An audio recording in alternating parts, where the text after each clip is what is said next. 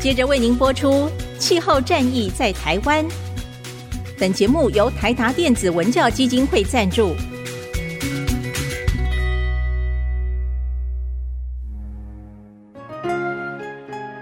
换装一颗 LED 灯，一年减碳七十公斤；喝咖啡使用环保杯，一年减碳四点零一公斤；上班出门前记得把保温电热水瓶的插头给拔掉，一年减碳一百五十七公斤。面对气候战役，对抗地球暖化，可以是个人的事，更需要政府及企业的参与。台达电子文教基金会邀您一同寻找既能提升生活品质，并可大幅提高能源使用效率的提案。欢迎收听《气候战役在台湾》。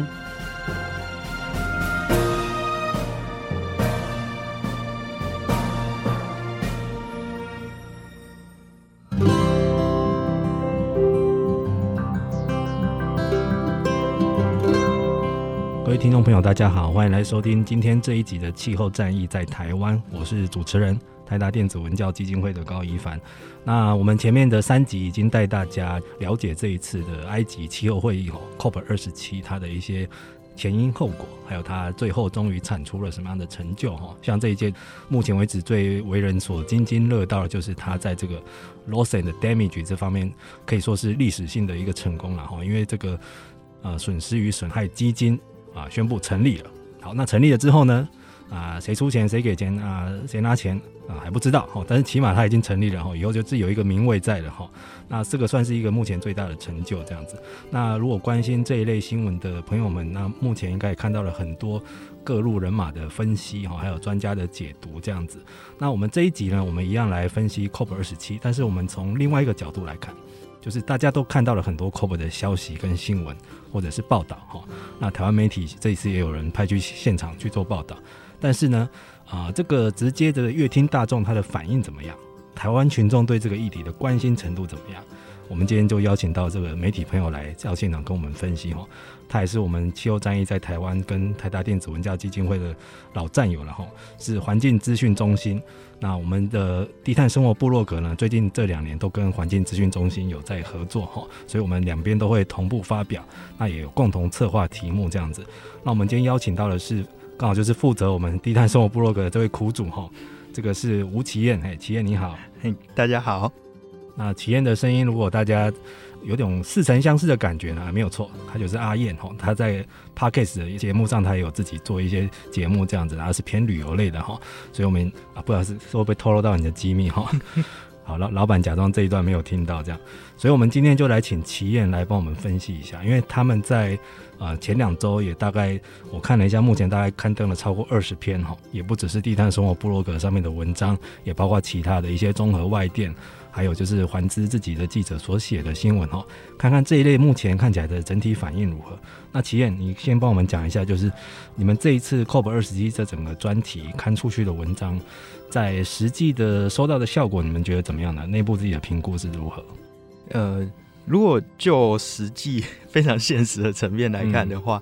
呃，我们可以发现到，就是在一开始我们做这个所谓 COP 事前的这种整理懒人包啊。然后还有就是最后结论的这种懒人包，大家都很喜欢看懒人包。嗯，对对，这个反应蛮蛮热烈的。那另外还有一个就是谈到台湾的时候，大家都会特别注意。嗯，对，像是呃那个 German Watch 他们有发布报告，然后里面提及台湾，还有我们呃台湾自己的回应。那这个在后台我们自己看这些流量的话，表现都蛮好的。嗯，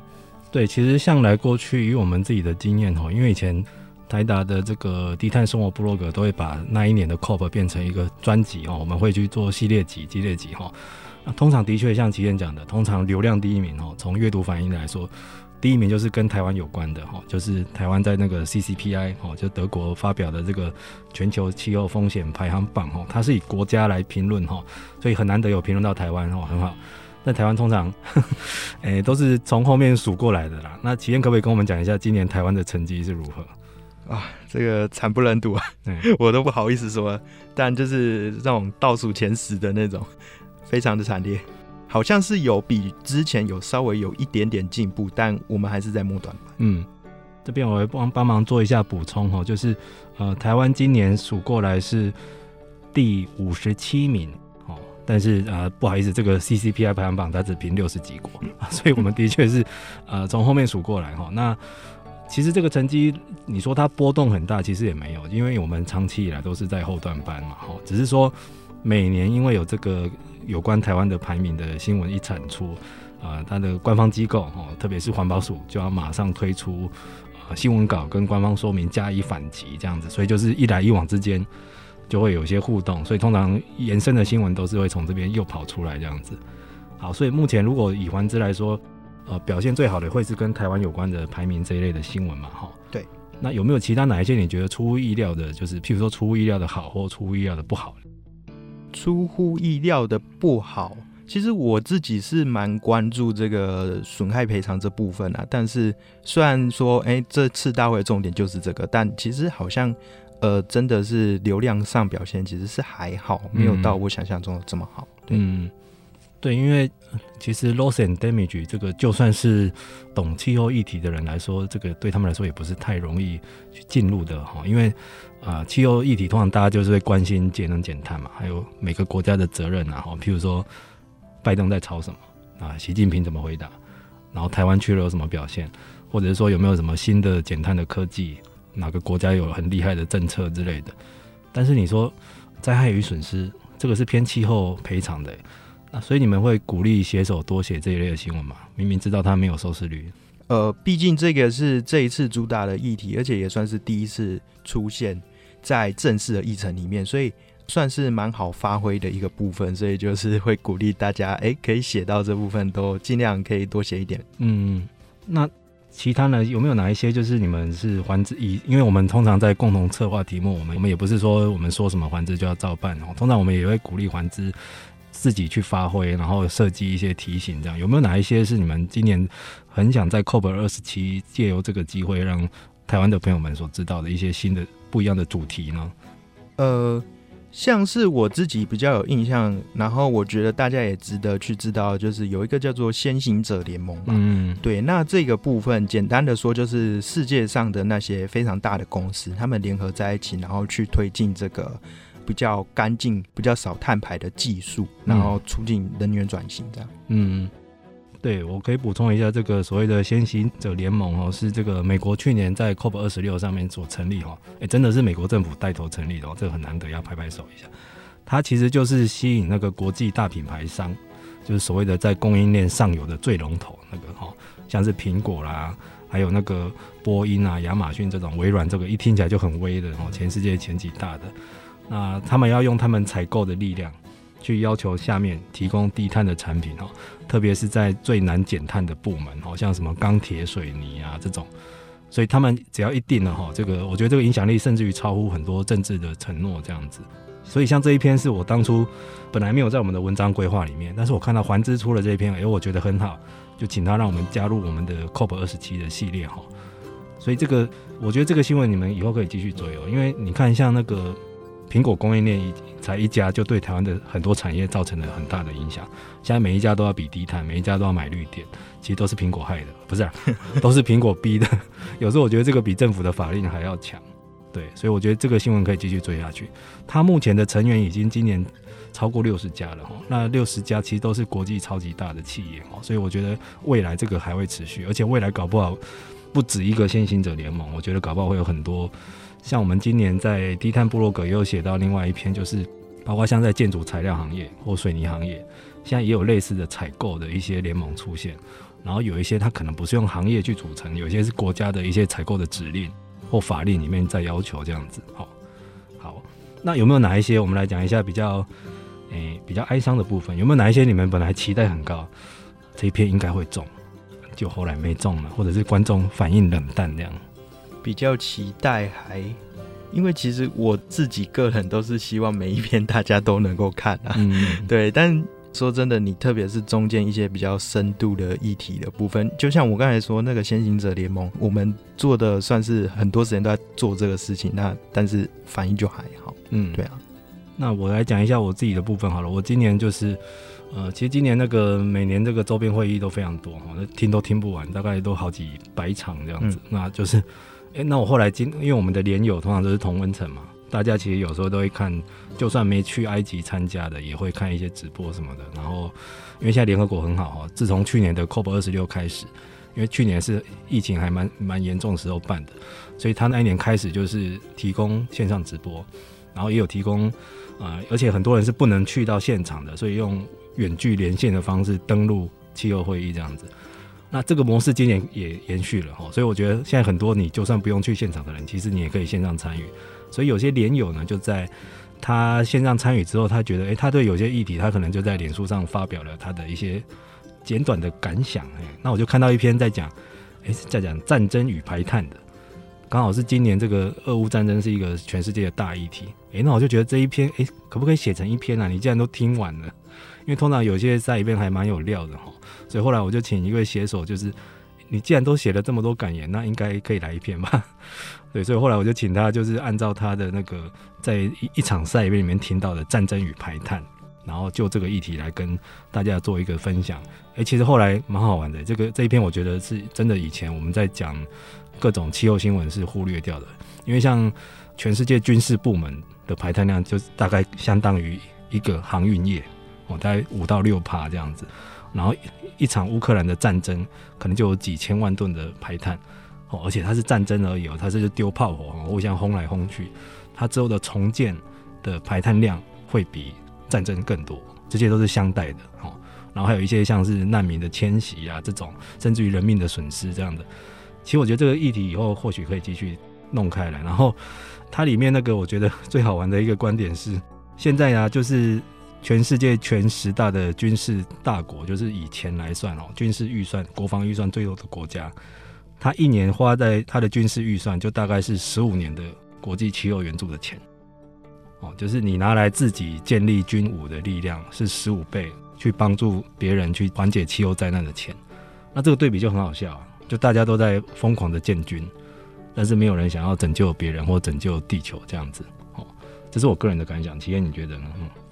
确实，因为这个气候议题是我们共同面临的危机，但大家反而就是一直把这个自己的预算全部都投到自己的国土的保卫上面，然后不断增加、不断增加、不断增加，然后又担心彼此互相威胁，嗯、那变成说我们共同面临的一个最大的敌人，就因此被算是我们自我分化，然后就自己在那边内斗，然后没办法去打他这样子。嗯，对，所以其实有时候用这个，刚好今年大家很关注战争嘛，或能源危机这类的事情，嗯、或者是粮食，那刚好趁这个时候，我觉得做这一类的分析，到大家可以来看一下了哈。那还有没有哪一篇是企业你很想跟大家去分享的？如果大家还没有去登录到环志的这个 COP 二十七的专题里面，你们有觉得哪一篇是？如果这一届你只能挑这一两篇，你赶快来看这样子。哇，这个题目很大哎、欸，嗯、我自己。呃，我可能我比较推荐都还是我自己写过的，嗯，对对，除了刚才说的这个先行者联盟啊，还有这一次很特别的是，呃，这一次算是呃以往都会有一个周末都会有一个游行，嗯嗯，对，但今年的状况非常的不一样。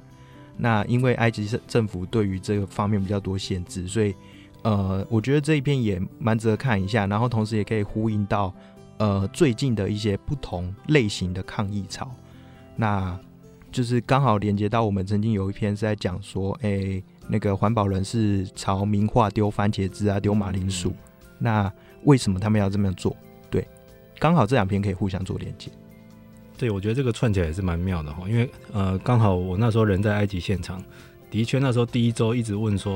因为通常是两周的中间的周末，有时候周六周日这样，像去年在苏格兰就有两场。哦，一一场是官方允许的，另外一场是民间不服再自办一场，所以那个周末很热闹，连续两天都游行。哎，啊，今年在埃及呢，就是一场都没有，就是场外的正式游行不行。然后那时候我们就觉得很妙，因为埃及那个城市哈，那个 Sharm El-Sheikh 哈，它其实它就一条大马路。我一到那边，我就跟同仁在聊说，呃，其实很像台湾的垦丁，因为就是海滩旁的大街，然后有一条中心的那个大街跟走道。然后旁边就是一堆民宅跟一堆度假村，嘿，但是呢，所以游行应该就在这条路啦，也没有别的地方啊。然后他会场被锁在一个很遥远的地方，是孤立的，旁边都是黄土跟沙漠，也没什么地方可以跑。就后来一直问不到说今年游行到底哪一场啊？问谁都问不到，问官员、问青年团体都不知道。就后来确定是被禁了，所以他们后来那个礼拜六，他们就很生气，就第一个周末的礼拜六，他们就决定在会场内谈判区里面自己办游行。所以那一天大概聚集了五六百人哦。但是因为他在会场内是没有什么大马路可以走，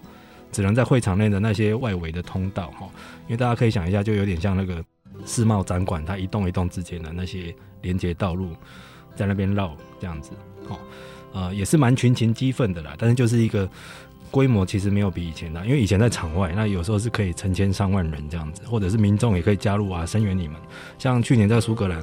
我就看到它是在一个市中心的广场，有点像我们的公园这样开始走这样。那时候我就看到很多，我猜他是路过的苏格兰的民众，他就妈妈带小孩推婴儿车就 也加入啦，就一起走一走，也蛮好玩的。今年这个就没没办法，今年就真的是气候行动家自己在场内设法去办。后来第二周听说。好像官方拗不过他们，就真的让他们再办一次，但是一样只能在场内，场外的都没有了。嘿，所以就是每年这个主办国的态度影响蛮大的哦，就是有些国家不太管，有些国家就很管得很紧。像这一次，我觉得可以堪为比拟的，就是波兰那一次。波兰是二零一八年哈卡托维兹的气候会议哈，波兰也是一个很 管制很严格的国家，他那一年就允许场外游行。但是他事前就放话说不准给我乱来，哦，不能什么放火烧车啦，还是打警察之类的。所以那一年就是之前听说也蛮紧张，然后大家去之前都说要小心，要小心，不要酿成什么意外这样。所以那一年是气候游行准备开始了，我们刚好在街上等哦，要准备拍照，就一片聚集的大堆民众，也有数百人，然后拉布条准备要前进要走了。他的对面 就是一群警察，然后武装警察。已经准备好那个盾牌跟那个警棍了，然后你站在中间就觉得这两群人是要干架嘛，然后他也蛮妙，他后来就好开始走气候游行，但是警察永远跟那一群抗议民众就是保持安全距离，所以那个也是蛮好玩的，但是表示那个警察的数量我都觉得搞不好比民众还多，嘿，所以那是那一年的就不同的状况，但是齐彦刚起了一个蛮好的话题，最近这种。泼名化来抗议的这种气候宣传模式，你个人是怎么看呢？我觉得这算是一个，嗯，算高招吗？因为其实以往没有这样的一个行动方式，然后他们借由透过攻击名化，然后来传到社群媒体上，关注度就变成说不是只有那个地区，而是全世界都会注意到。毕竟这是一个世界知名的作品，变世界新闻。对对对，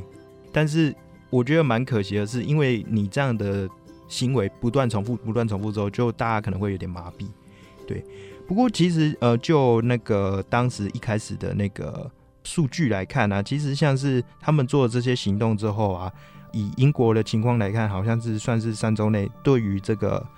呃气候的意识增加了，算是有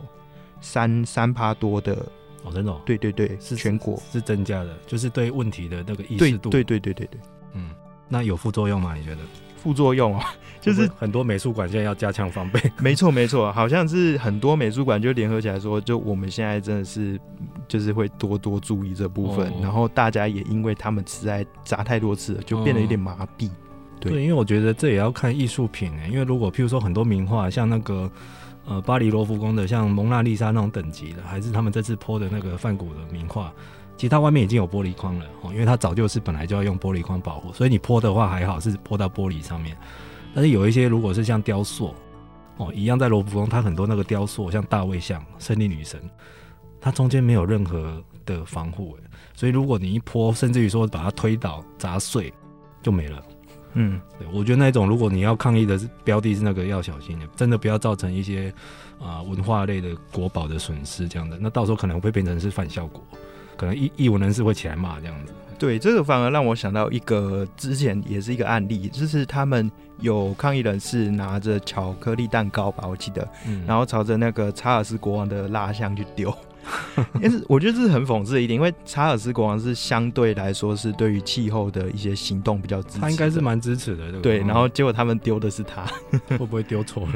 对，还是因为找不到川普的蜡像，所以先丢一下查尔斯？对，好，我这边也可以个人分享一下，我一啊，我们觉得有一篇那个最近刚刊登的这个 COP 系列的报道，我觉得蛮好玩的哦，大家可以去啊，有兴趣可以去 Google 来看一下，就是二零二二年的十大科学新见解，哦，气候科学的新见解，它是由这个 Future Earth 哈，Future Earth 它已经连续三年发表了，它就是每年有十个新的观点给你，然后都是关于气候变迁的，有时候是一些新证据，有时候是一些新的趋势，然后甚至于说是。打破迷思哈，像今年里面有几点我都觉得蛮好玩的。第一个就是说，现在人家觉得气候灾难已经可能无法阻止了哈，所以接下来可能要做调试哦，调试就是防止气候灾难危害到自己哦。那在台湾常常讲到就是防灾或者就是适应它哈，天气那么热就适应吧哦，或者那么冷你就要多穿一点衣服。但他第一个论点就是说，没有无限调试这回事了，调试都有极限的，所以到了哪一天气候灾难。啊、越演越烈的时候，人类也会受不了，也会活不下去。哦，所以不要以为就是你就是有办法调试，或者人类会进化来抗拒气候变迁这回事。哦，那第二个观点，我觉得很好玩的是说，这个过去气候人家觉得是危害到生态环境，哦，可能会让什么北极熊死掉啦或饿死。但现在气候跟人类的健康越来越相关了。哦，一样是热热浪这件事情。现在很多热浪，你会觉得只要出门不晒太阳就好了，不就没事了吗？或者厂商可以卖防晒油啊，它也大发利市。现在研究是说，有很多所谓的热夜晚，就晚上有些人会热到睡不着觉。哦，你要知道很多国家是没有冷气，然后热到睡不着觉，长期以来会变睡眠不足，会有连串的健康的影响。然后这个有点像是气候变迁的一些副作用，然后是会显现在健康方面的这样子。对，所以我觉得这个也蛮好的哈，这个就是属于新之类，大家可以去看一下这样子。体验有没有要补充的？哎，其实刚才讲到的新闻，我刚好想到两点。刚才第一个有讲到这个热夜晚的部分啊，因为我最近看到一个呃法国的新闻，他们是说他们研究调查，然后发现说，哎，在今年热浪最热的时候是呃那三个月啦，可能法国已经有上万人死亡。嗯嗯，对，这个真的是蛮夸张的一个数据。然后另外一个前面有提到这个我们没办法永久调试的部分，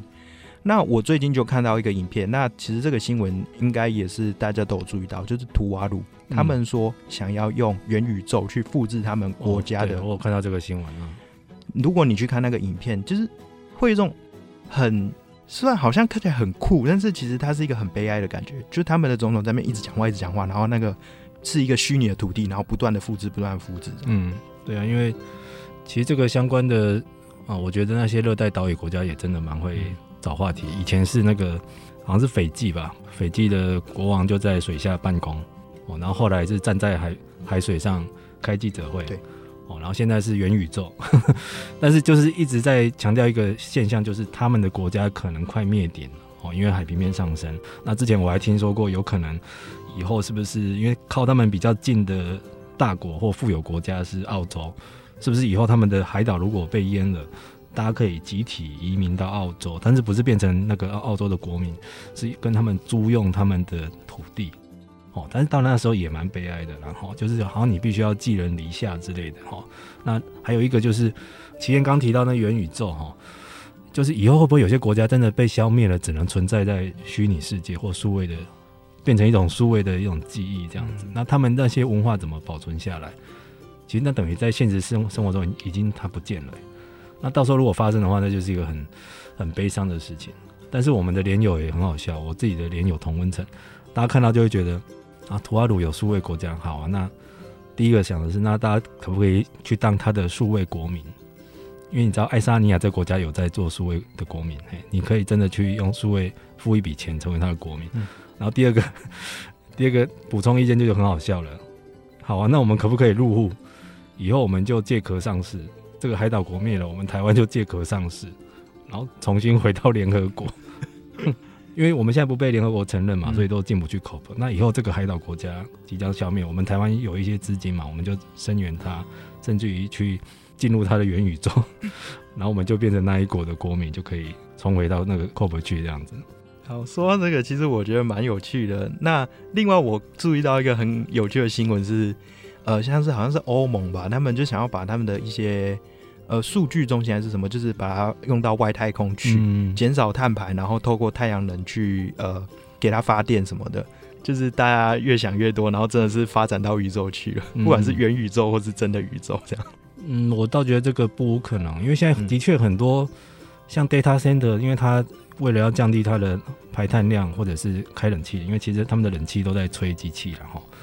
那其实很多都已经在靠近，像是怎么在挪威、丹麦已经靠近极地国家去设他们的 data center 哈，不是因为那边特别环保，是因为 那边天气特别冷。也是故意的这样。那以后如果上太空，我觉得搞不好也是有可能的。然后其实现在我们在《气候战役在台湾》第三季的节目在讲那个减碳黑科技。我我在有一集里面我就讲到，现在有一种叫做太空太阳能。就以后在太阳，其实理论上你越靠近它是越好嘛。哈，你的太阳能板在太空上大气层上吸收发电，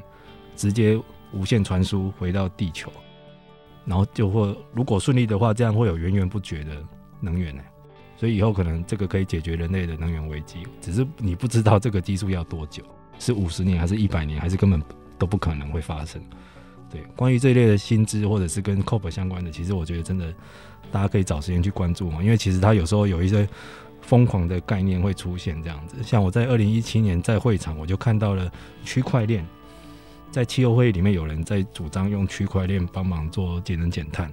我那时候是比较偏向，譬如说，可以去把食物的生产履历都上网上链，哦，让它很透明化，甚至于它可以帮你计算那个那个碳足迹，可以发证明之类的。嘿，那表示这种科技化的概念也都在 COP 都看得到。那可能再过几年会成为主流。好，那我现在问一下企业，因为其实，在台湾放这些气候新闻，应该你们都会彼此也会观摩一下有赞。或者是同类型媒体的操作哈，你自己觉得啦？因为我们在埃及还不太清楚。今年在台湾，台湾的新闻圈关注 COP 这个话题嘛，大家的出来的报道跟新闻多不多？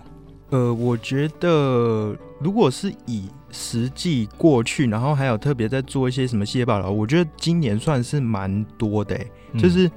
呃，好像说今年算是去现场的。新闻媒体算是比较多，而且我看像是那个联合报什么，他们其实都是有做一个非常精美的专门的网站，然后让大家去注意这个话题。我自己滑的，我都觉得，哎、欸，看的是蛮顺眼、蛮舒服的。嗯，对啊。然后还有像是电视台，像 TVBS 这么大的频道，也是有在做一系列的专题报道。对，我觉得透过这样子各种媒体的播送啊，可以让更多人注意到这件事情，那当然都是很好的。嗯。但是效果呢？从效果上你觉得好吗？就是会不会有时候你们在这边很热血，做了一些你觉得我绝对要震惊台湾人，哦，要刷新你的三观，或者是这篇真的很有深度，结果下面一则很妙，或者是一个泼冷水的留言。其实我觉得比较可惜的一点是，因为这一次的 COP 刚好撞到太多事情了，嗯，包含选举，包含世足，包含可能刚好同时有什么 G20 啊等等，就。呃，等于是所有的一些大事件全部都刚好挤在这一段期间，所以反而那个注意力会被分散，嗯、这真的是蛮可惜的一件事。所以留言方面还好，没有人去踢你们的管，还是说在下面那个讲一些冷言冷语之类的？嗯、冷言冷语一定有啦，然后或者是呃一些说，哎、欸，大家都要来听啊，怎么的？其实这些都有，但是我觉得整体来说反应可能没有到特别的热烈。嗯，除了讲到台湾的部分。那讲到台湾，哎、欸，那几则呢？下面有很多是欢呼声吗？还是说 又在骂政府的之类的？对，台湾都负评嘛，就是大家都觉得，嗯，可能需要就多一点进步这样子。嗯，对啊，像我们那时候第一周，第一周是很多国际领袖通常会会到场，但是其实他今年说有一百二十位，我自己都觉得没有啊，因为主要国家就是。一开始只有马克宏，然后那个后来那个拜登也是后来才突然临时决定要来，因为他可能其中选举他觉得没有输掉哦，可以来风光一下那样子。其他我觉得真的这一次的政要来的没有很多，他可一百二十位，我猜可能是类似部长级以上就算了哈。那还有就是像日本的那个东京的市长有去，但日本首相自己没去哦，所以那时候人家在算全世界几大排碳国，前四大、前五大哦，因为第五大可能是俄罗斯之类的哈。真的只有拜登去而已，其他都没有。然后表示这个重视程度就没有太高。但是他第二周之后，他就撞到那个 G20，所以很多领袖就飞到那个印尼的巴厘岛去开 G20 的会议。所以的确有些媒体的热度就被分散了哈。但是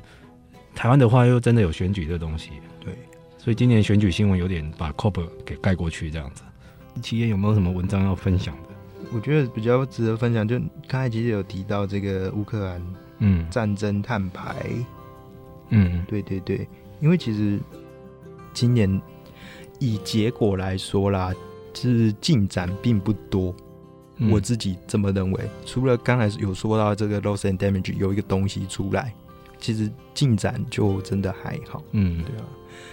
那回顾一下，刚才前面其实有提到，嗯，loss and damage 这件事情，然后在游行的时候啊，就有人就用这个标语，把 loss and damage 变成 lost and damage，就是稍微改一下，然后就中文翻译就不是损失一时，还是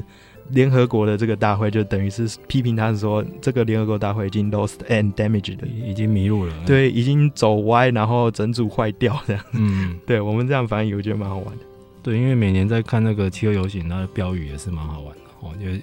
之前我们就有可能也在节目中有分享过，就是以前可能大家觉得 COP 这个政治谈判的场合是没什么效的，因为大家都在里面那个心里如一嘛，哦，要不就是那个互相拖、互相拖，或者是彼此的立场跟利益不一致，所以你没有一件事情是可以两百个国家都同意的。所以开了快三十年的 COP 没什么进展，甚至于说还倒退哈。所以那时候很多人的游行标语就是，我记得有有一年看到就是 All COPs are bullshit，就所有的气候会议还加 S 都是狗屎哦，没有用就对了哦，或者是一些很怒的标语，就是什么你们这一群人正在毁掉我们的未来，因为通常在游行的是年轻人，然后也有人算后在里面开会的，尤其是长官等级的，通常都是五六十岁，哦，像拜登还八十岁哦。就你们这一群老人在毁掉我们这群年轻人的未来，所以今年的 COP 在埃及，它也蛮难得，它出现了第一个那个青年馆，就是在官方谈判区有青年的一个，它算是一个展馆，也算是一个对话的的论坛这样子哦。以前 COP 倒是没有这样子，但是也有人说，那就是把所有的那些，因为青年可能就比较会去抗议啊什么，就把他们全部都挤在那个空间，都收编了。对，嗯。那其实其实刚才也有讲到，就是我们有访问那个青年代表团，就是在开始之前啊，嗯，他们其实就有分享到说，很多青年组织啊，或是一些非洲在地组织，他们参与的时候就遇到蛮多困难的，嗯，包含说资金啊，或是当时你有非常有限的一些名额啊，嗯，对对。那我觉得就变成说很可惜啊，就你搬来非洲，结果非洲自己组织参与的又有很有限。嗯、那青年发生空间就现在那个地方，对对。不过倒是我在现场看今年那个开发中国家的展馆哦，因为我是以在官方谈判区里面那个国家展展示馆为主，这一区倒是今年我觉得是最多开发中国家出现的一次，而且展馆都没有很小哈，特别是非洲国家，我在怀疑他们是不是总动员，是不是埃及政府有补助，或者是根本不用什么租金之类的，就欢迎你来这样子，因为以前真的没有那么多，因为以前通常。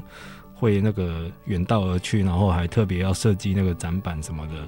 通常是先进国家才有办法去做这样子，或者是以前有些开发中国家摊位就小小一格，哦，可能只有人家四分之一、五分之一，但今年没有，还蛮多的。不过我的确也在当地也有听到，就是比如说像当地那个房租啊、旅馆涨得很夸张，哦，就是有点像在给人家近乎剥皮的这种戏码这样子。然后的确后来。呃，那个他这一次大会又是进入那个延长赛嘛，哦，所以延长了几乎快两天，到礼拜天凌晨才结束。所以很多那个，如果你是从开发中国家来的，你回去的班机就要去改，或甚至于说你的旅馆要再加订，然后他们是不是有资金来去应付这样的需求，又是未知数的。就可能有些人没办法参与到最后，他真的要马上要走了，哦，因为是没有钱的关系，哎，不是因为他不关心这个话题。好，那我们最后来问一下，就是。因为今年也是我们跟呃环知，虽然说每年都有在合作 COP 的新闻，但是因为企业也是我们最近才加入嘛，吼，所以就是也是虽然说是很关键环境新闻，但是也是第一次跟我们操作 COP 系列气候会议的一些新闻的报道。如果是明年好了，明年你有没有哪一些你想要加入你的一些新的创意或想法呢？如果我们明年来再来操作一次这种两地连线，然后每天要翻新战报的这种新闻的模式，你有没有一些新的想法？新的想法，我会希望有一些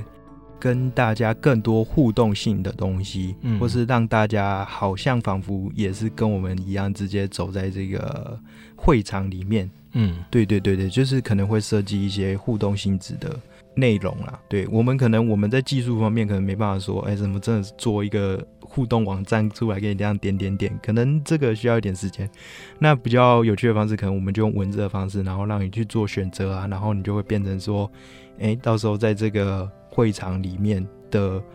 呃，假设你是一个谈判国家，你的发展怎么样？或者是假设你今天是一个参与者，然后你怎么样的一些互动什么的，我觉得是蛮有趣的事情。那这个其实也会增加大家对于这个议题的一些粘着度，因为蛮有趣的。嗯，你刚提到的第一趴是有点类似线上导览之类的吗？呃，有点类似，但是我会希望它是一个更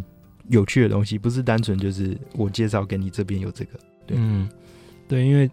现场画面的分享，我们过去也有在做，所以以前有一有一阵子，我蛮常做那个 COP 现场照片的分享，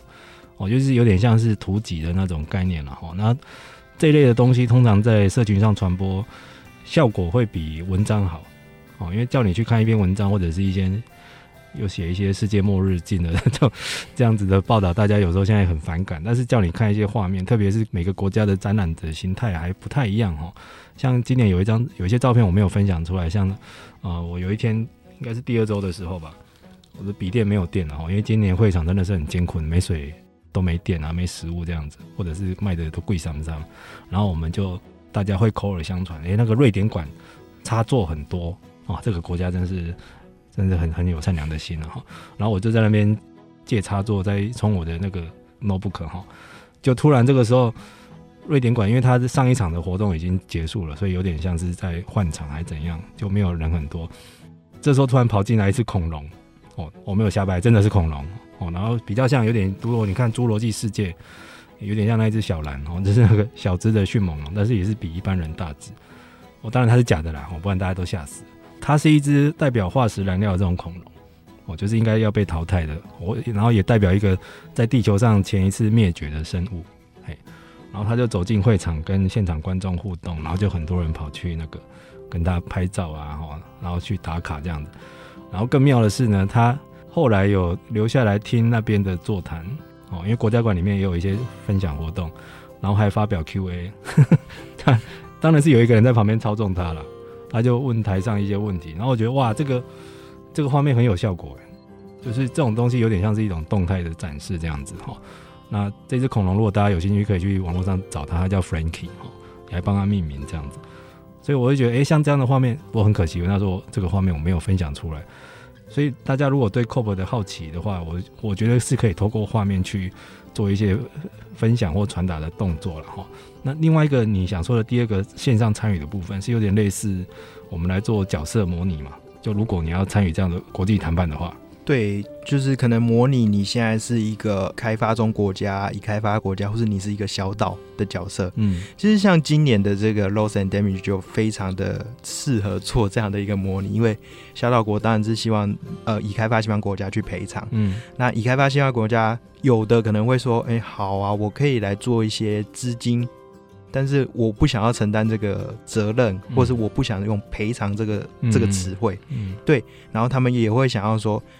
呃，你们这些呃需要被补助的国家，应不应该包含现在排碳很大的国家，像是中国或印度？对，那他们两个又可以特别再拉出来，变成另外一个角色。对啊，我觉得这整个全部都是一个很有趣的一个体验。然后你站在他们的立场，然后去呃做一个讨论啊，然后去想办法在你争取你自己国家的一个好处，然后又要让地球去更好的一个方向，诶，到底会有怎样的一个结果？嗯，对啊。对，我记得以前在某些学生社团，特别是跨校跨国的，他们有常常会有这种类似角色模拟的这种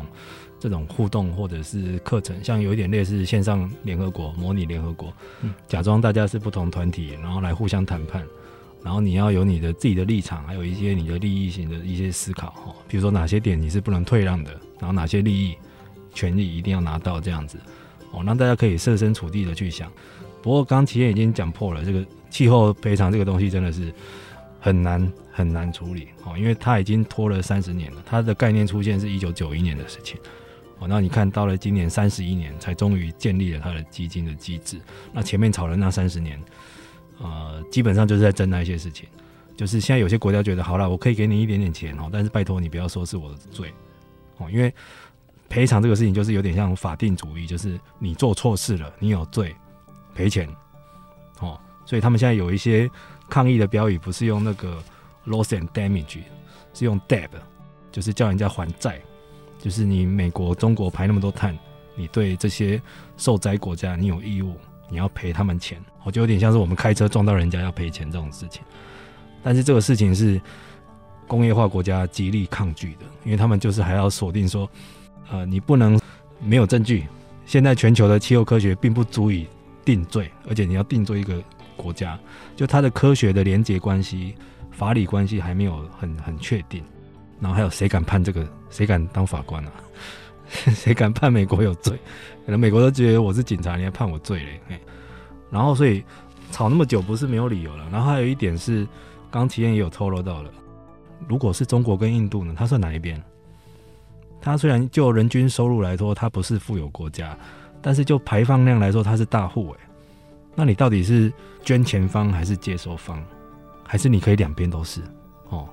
其实，在会场我有在跟人家讨论这个议题，会不会哪一天我们台湾也可以参与？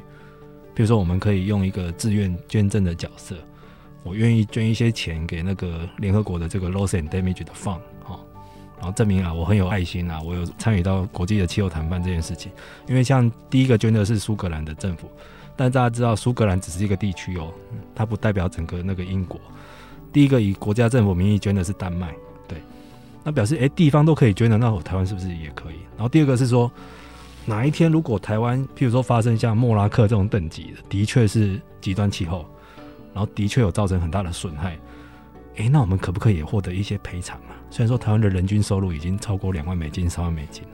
但是我我有受灾的事实啊，就是这个是不是可以不要排富啊？这个都还没有确定哦，这还要留待明年再去继续去炒。哦，那这样的思考，我觉得还有这样的谈判回合，真的大家如果我们明年来设计看看，好哦，或者是有希望加入的朋友们哈，到时候节目结束可以来找我们，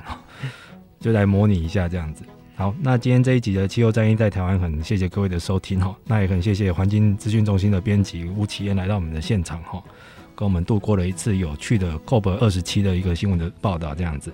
好，那今天的节目就到这边为止，我们就跟大家下次再见喽，拜拜，拜拜。